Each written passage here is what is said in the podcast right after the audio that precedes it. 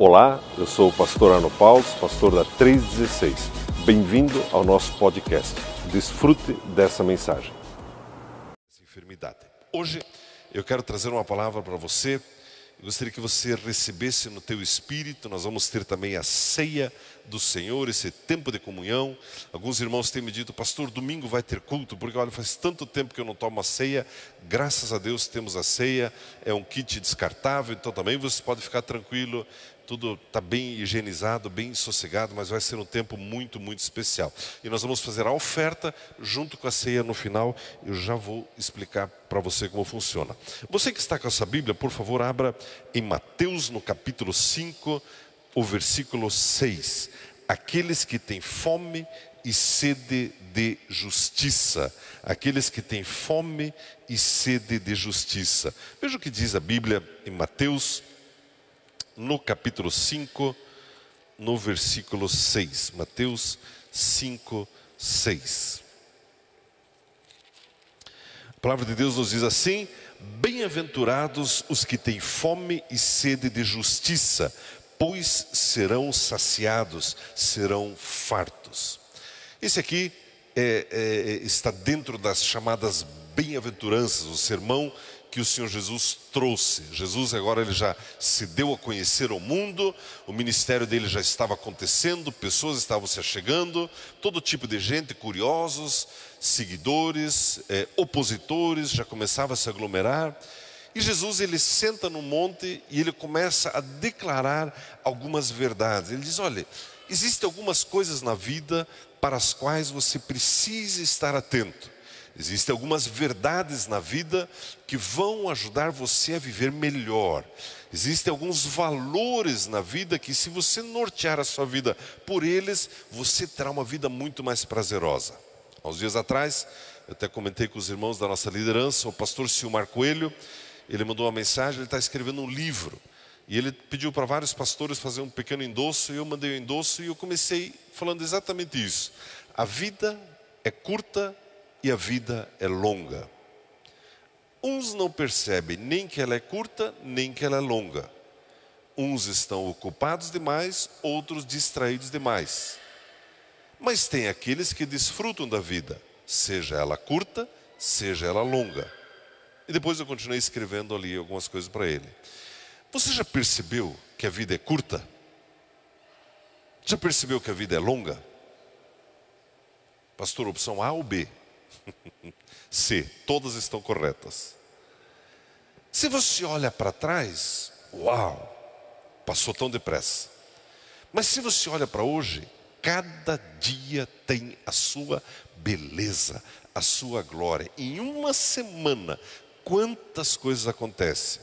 E se você olha para a sua vida, seja ela curta ou longa, e olha as decisões que você toma e como você norteia a sua vida, você poderá desfrutar dela ou quando você percebeu, ela foi embora. A maioria das pessoas não percebe que a vida nem é curta e nem é longa, não percebe nenhuma nem outra coisa. E nunca desfruta, nunca alcança. A maioria das pessoas. E... Desculpe.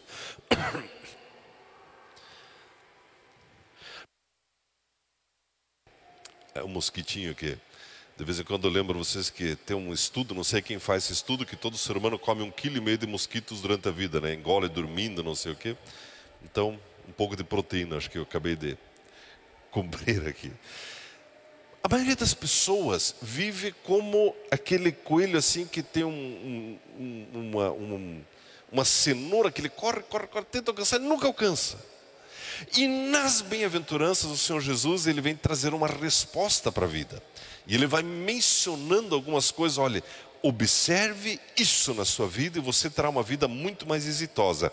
E eu separei uma das bem-aventuranças que eu quero conversar com você nesta manhã, quando Jesus ele diz: "Bem-aventurados os que têm fome e sede de justiça, pois serão fartos". A primeira coisa, Jesus aqui ele faz uma separação entre pessoas.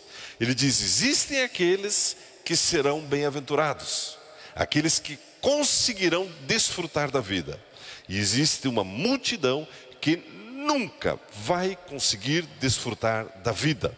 E ele se separa dizendo: existem alguns que são felizes.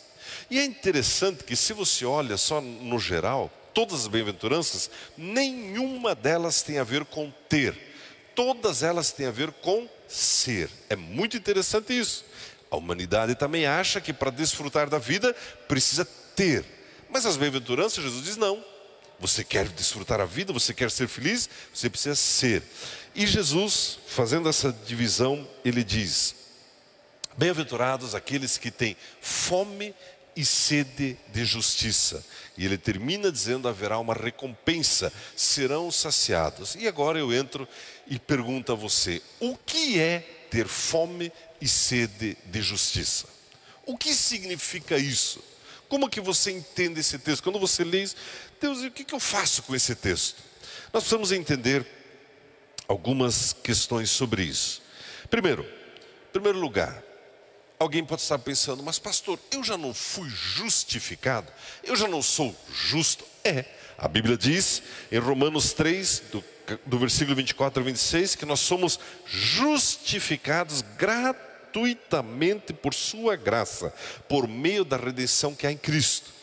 Então você e eu éramos pecadores, estávamos perdidos, e por causa do que Jesus fez, nós fomos justificados. Ok? Então a sua posição diante de Deus no mundo espiritual é de justo. Você já é um justificado. A justiça de Jesus já está sobre você. Quando Deus olha para você, Ele vê você através de Jesus, através do sangue dele, e você está no estado perfeito diante de Deus. Você foi justificado. Isso precisa ficar claro. Mas aí vem a pergunta: tá, mas por que então eu deveria ter fome e sede da justiça? Será que a Bíblia está falando da mesma coisa? Do que, que a Bíblia está falando? Precisamos entender que fome e sede é, é, é, são necessidades básicas de sobrevivência. Em outras palavras, Jesus está dizendo: se você não buscar a justiça, você poderá morrer de inanição, de sede. Não é curioso isso? Eu já sou justo, sou justificado, a justiça de Jesus já está sobre mim, mas agora o próprio Jesus diz: bem-aventurados os que têm fome e sede de justiça. Amados, nós precisamos entender que ter fome e sede é desejar algo ardentemente. Imagine, você já tomou uns dois cafés da manhã, já está pensando no almoço e também já está planejando o seu jantar. Né? As irmãs já estão fazendo o cardápio da semana. A gente pensa muito em comida, bebida, não é assim? E Jesus diz: você ter fome e sede é necessário para você sobreviver.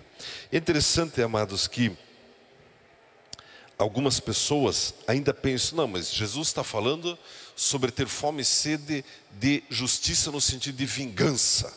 Não, isso é juízo, não é justiça. Quando Deus executa o juízo é diferente da justiça, ok? Quando a Bíblia fala sobre ter fome e sede da justiça, meus irmãos, nós precisamos entender que eu preciso valorizar a obra de Jesus.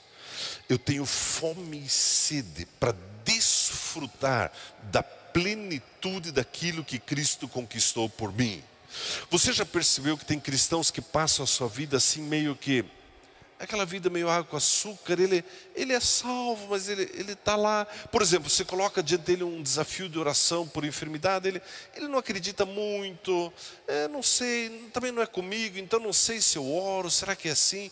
Ter fome e sede de justiça é desejar ardentemente que tudo aquilo que Jesus conquistou na cruz eu possa desfrutar. Esse é um primeiro aspecto de ter fome e sede de justiça. Quando foi a última vez que você foi ao seu momento de oração ou veio a um culto desejando que a glória de Deus se derramasse sobre a sua vida?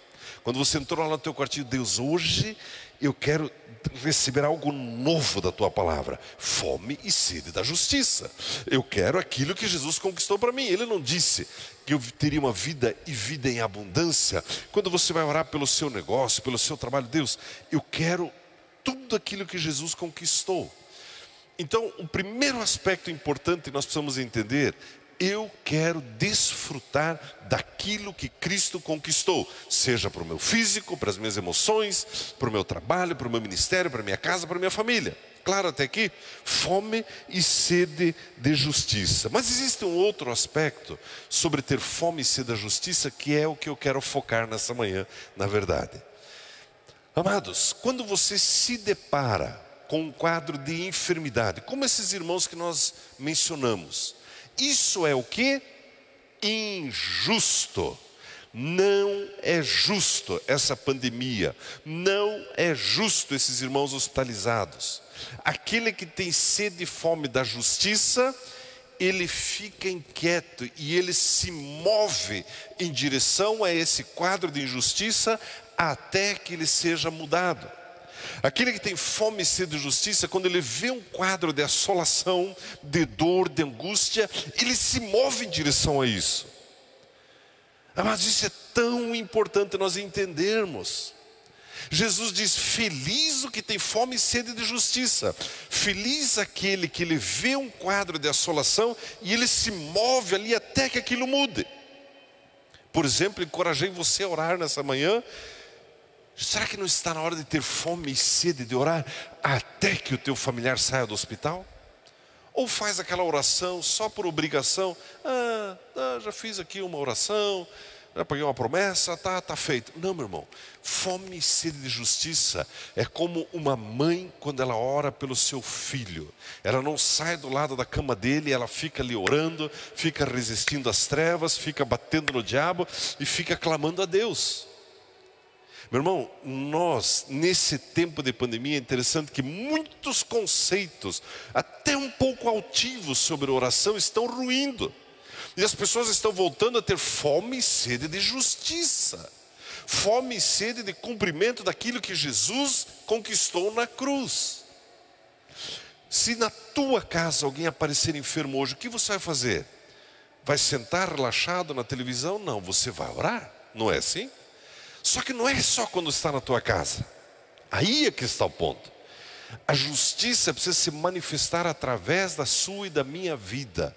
E nós, ao vermos quadros de dor e angústia, precisamos nos mover a eles. Veja o que diz a palavra de Deus em Mateus, no capítulo 25, versículo 35 e 36. Pois tive fome e me deste de comer, tive sede e me deste de beber, era forasteiro e me acolhestes, estive nu e me vestistes, doente e me visitastes, preso e viestes ver-me. Amados, isso aqui Jesus ele disse que ele declarou o que ele vai dizer quando ele separará as ovelhas dos bodes.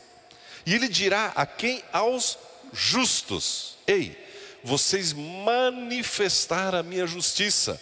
Vocês visitaram os enfermos, vocês visitaram os presos, vocês vestiram os nus, vocês alimentaram os que estavam com fome. Não é interessante isso? Será que não está na hora de você e eu? Peraí, Deus, Deus, Deus, mexa comigo.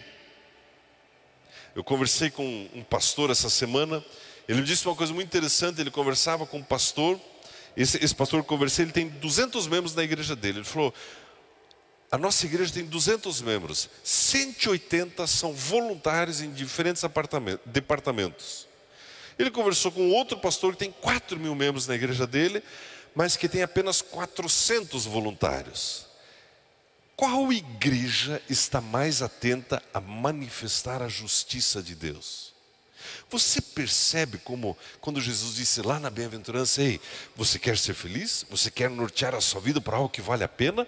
Tenha fome e sede, deseje ardentemente que a justiça de Deus, a justiça de Jesus, se manifeste na tua geração. Meu querido, é tão importante isso, a Bíblia diz, ainda em Mateus, no capítulo 6, versículo 33, busque, pois, em primeiro lugar o seu reino e a sua justiça. Que significa isso? Busque que a obra de Jesus se manifeste na tua geração, à sua volta. Estamos orando pelo irmão R.R. Soares, mas eu pensando, meditando um pouco na vida dele, fiquei pensando: que oração será que ele está fazendo? Que oração será que ele fez lá no hospital? Porque agora está entubado. Será que ele não fez uma oração? Deus, obrigado, já deu. Agora o bastão é com os próximos. Deus, Eu tenho quase certeza que ele está fazendo uma oração dessas. Jesus, estou pronto para ir embora. Eu pensei, quem vai ser o próximo R.R. Soares? Você começa a perceber o tempo que nós estamos vivendo? Bem-aventurados aquele que tem sede e fome, fome e sede da justiça. É interessante que Jesus certa vez ele falou para os seus discípulos: se a vossa justiça não exceder em muito dos escribas e fariseus, jamais entrareis no reino dos céus. Alguém pode dizer, ah, mas isso aqui foi antes de Jesus morrer, mas aqui Jesus já estava chamando a atenção para algumas justiças erradas. A gente, quando fala em justiça, a gente pensa, não, então eu tenho que fazer justiça para mim, eu tenho que conquistar para mim, eu não levo desaforo para casa, tenho que me vingar. Não, meu irmão, é exatamente o contrário. A justiça de Jesus se manifesta mesmo quando você sofre dano e você abençoa o teu próximo. E você estende a mão para a pessoa que está à sua volta. Graças a Deus, como igreja, nós temos muitas frentes de ação frentes de evangelização, departamentos, e nenhum de nós tem desculpa, dizer, ah, mas eu não tinha o que fazer na igreja. Tem, meu irmão. É só falar com o teu líder, olha, eu quero ajudar aqui, quero ajudar ali e comece a se envolver. Você vai ver o quão maravilhoso é isso. A Bíblia diz em Isaías, no capítulo 41, ouça isso. A Bíblia diz assim: Os aflitos e necessitados buscam águas, e não as há. A sua língua se seca de sede, mas eu, o Senhor, os ouvirei. Eu, o Deus de Israel, não os desampararei. Abrirei rios nos altos desnudos e fontes no meio dos vales. Tornarei o deserto em açudes de água e terra seca em mananciais. Plantarei no deserto o cedro, a cássia, a murta e a oliveira. Meu irmão, quando eu falo sobre manifestar a justiça de Deus, algumas pessoas se intimidam. Mas o que, que eu vou fazer, meu irmão? Você serve o Deus eterno. O Deus que está ouvindo clamores que estão sendo feitos sobre toda a terra. As pessoas mais estranhas aos nossos olhos. As pessoas mais esquisitas que você pensa que jamais viriam para uma igreja, jamais te ouviriam, estão fazendo as orações mais esquisitas e Deus está ouvindo, e Deus vai responder, e Deus já está respondendo, e a beleza é que Ele quer usar a você e a mim. Eu sempre gosto de encorajar e quero lembrá-lo, uma vez mais, diga: Senhor, eis-me aqui, meu irmão, é o que basta. Ele vai criando condições e você começa a ser resposta para essa geração. Essa semana, você deve se lembrar, na semana passada nós ainda estávamos orando por um missionário canadense que está na Bolívia, junto lá com aqueles irmãos com, com os quais nós trabalhamos, ali na Bolívia. E ele veio com a, 39 anos, o Beni, Benifer, veio há dois anos para a Bolívia com a esposa e quatro filhos para trabalhar numa rádio. Trabalhou dois anos numa rádio ali, é, é, fazendo evangelização no dialeto alemão que eles falam ali. E na quarta ou quinta-feira agora ele faleceu por complicações do Covid. Aí a gente olha essas coisas e aí você vai ouvir o testemunho da esposa, canadense, lá no meio da Bolívia com as quatro crianças. E aí você percebe, você é consolado pelo que você ouve. O que, que essas pessoas descobriram em Deus que você e eu ainda não descobrimos? Como é possível sair de um país como o Canadá e vir lá para o mato da Bolívia? aqueles que têm fome e sede de justiça, aqueles que querem fazer a sua vida valer a pena. E sabe o que eu vejo aqui de cima? Pessoas bem-aventuradas que têm fome e sede de justiça. E eu termino com mais uma, uma verdade e nós já vamos caminhar para a ceia. A Bíblia diz que aquele que tem fome e sede de justiça, sabe o que vai acontecer com ele? ele será farto, ele será saciado. Meu irmão, existe uma coisa que as pessoas buscam, é saciar-se, não é verdade? Por que, que existem pessoas ultra obesas? Porque ela quer se saciar. E não estou falando só dos ultra obesos, a maioria de nós, todo mundo, eu quero comida, quero comida, quero comida. O ser humano, em todas as áreas, busca se satisfazer. E como eu disse no começo, a maioria jamais alcança a plena satisfação, a plena paz, a plena alegria e muito menos a saciedade. Existem até alguns programas né, do, do, do, do, de alguns americanos ultra pesados, 300 quilos, 500 quilos, sei lá. E o sujeito comendo aquela loucurada de, de, de, de, de aquilo é ketchup, é mostarda caindo, aquilo, você fica olhando aquilo. O ser humano quer ser saciado e não consegue. Só que aí vem Jesus e diz: Ei, eu quero ensinar algo sobre a sua vida. Oi, Jesus. Feliz, bem-aventurado, o que tem fome e sede de justiça, o que anela ardentemente que a minha obra se cumpra na vida de outras pessoas. Sabe o que vai acontecer com ele? O que, Jesus? Será saciado. Isso quer dizer, assim como diz ali em Mateus 6,33, aquele que busca em primeiro lugar o reino de Deus, todas as coisas serão acrescentadas. Meu irmão, isso quer dizer que quando eu aprendo a priorizar o meu próximo, a obra de Deus, eu vivo em plena satisfação na minha vida. Isso é tão importante. Muitas pessoas já me perguntaram, pastor, como que você fez para desfrutar da vida desse jeito? Olha a tua família, todo mundo casado, feliz, na igreja, servindo a Jesus desde sempre, não se desvia. Que é, como que é? Você deve ter gastado muito tempo com teus filhos. Você foi muito no parque com eles, foi muito no McDonald's com eles. Não, meu irmão. Os três alemãozinhos viviam na igreja. De manhã, de tarde, de noite. Ficava azul de ficar na igreja. Busque primeiro o reino de Deus. Você sabia, meu irmão, que esta é a ordem certa? Primeiro o reino e a justiça de Deus, primeiro abençoar o próximo, e aí você desfruta. Eu percebo pessoas que tentam primeiro desfrutar a vida. Não, hoje eu não vou na igreja porque é hora de ir no parque, porque hoje eu tenho que não sei o que. Meu irmão, priorize a justiça. Priorize manifestar a obra de Deus na vida das pessoas e você será saciado, você vai viver feliz. Imagine se hoje fosse o dia da tua formatura, final, a última formatura. O que, que poderíamos escrever na tua lápide? Viveu bem, viveu mais ou menos ou viveu mal?